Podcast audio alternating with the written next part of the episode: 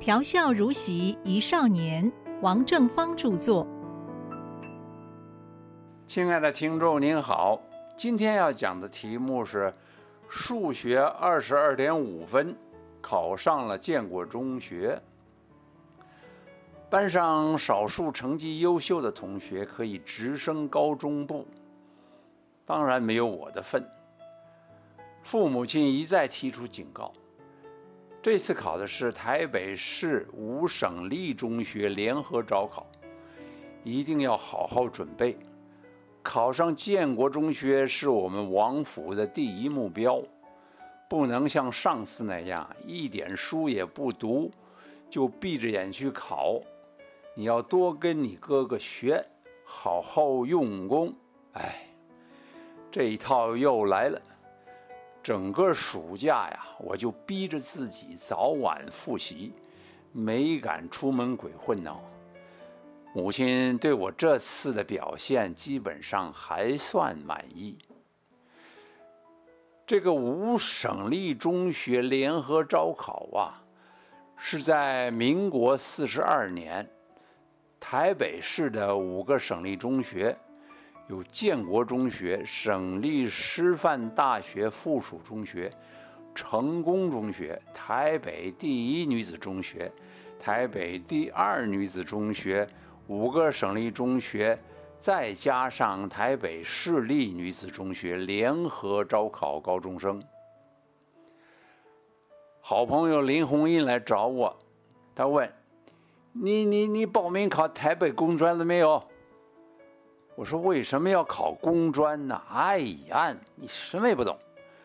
台北工业专科学校招五专生，初中毕业就可以去考的。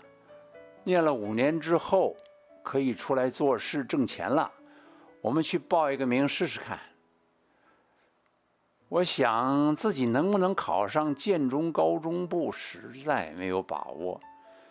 这次的五个省立中学联合招生，建中绝对最难考。我填的第二志愿、第三志愿是师大附中和成功中学，但是如果考得太糟，就会和三年前一样，只能上夜猫子补校了。我也没跟大人说，偷偷的报考了台北工专电机科。在台北工专考完了出来，自我感觉还不错，题目都不难。与林红印对了对那几道不太有把握的数学题，发现因为性子急，犯了两个粗心的小错，其他都应该答对了吧。过了一个星期，就信心满满的去应考五省中联合招生了。因为我考过工专，算是经验丰富哎。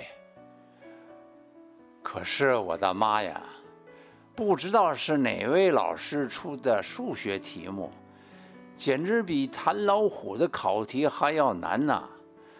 自然学科也难。走出了考场，我就蹲在校园的大榕树下发呆。我看见林红印慢慢走出来。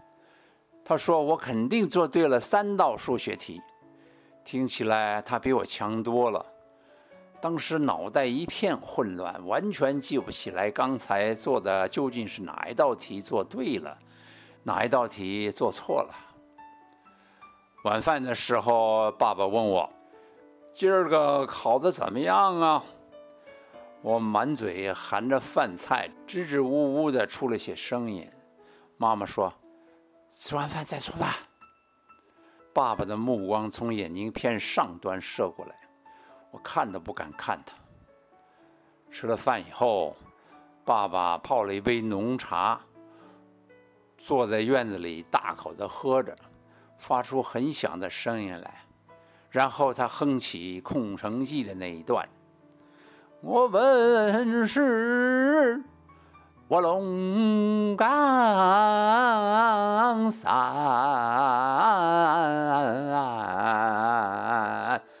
咱的人，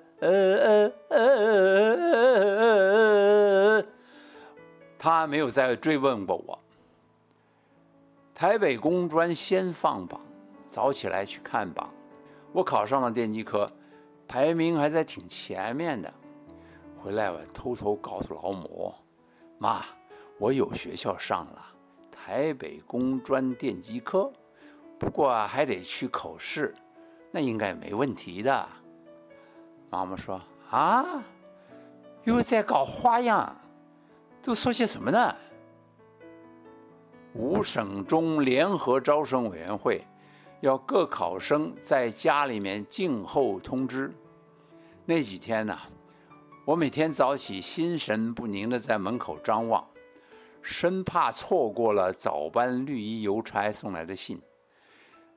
这份难看的成绩通知单要是落入老哥的手里啊，后果不堪设想。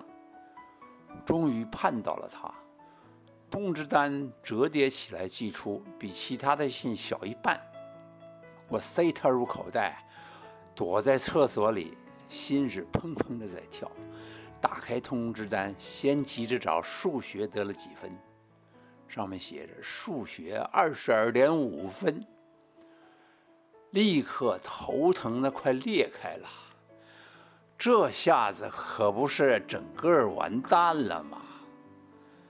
看着其他几门的成绩还算过得去，博文七十七点五分，社会学科七十三，自然学科五十五点七五分，英文六十八，总分二十九点七五分。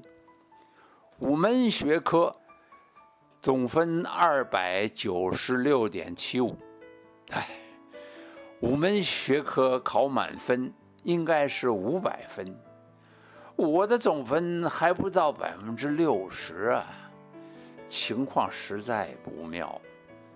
哎，再看下去，有两行以蓝色印章印好的字，上面写着“录取分发学校及口试日期啊，请看考榜”。什么？分数这么不好看？可是咱考上了，冲出厕所来大叫：“妈，我考上联考了！”妈妈抬起头来看着我，一脸的狐疑啊。再仔细看通知单的右上角，印着几行浅蓝色的字：“录取标准一，总分在一百九十二分以上，国英二科在二十分以上。”数学在十五分以上者，第二，总分在二百二十分以上，数学在十二分以上者，录取。可见这次招考的题目有多难，还是考生的程度普遍低落呢？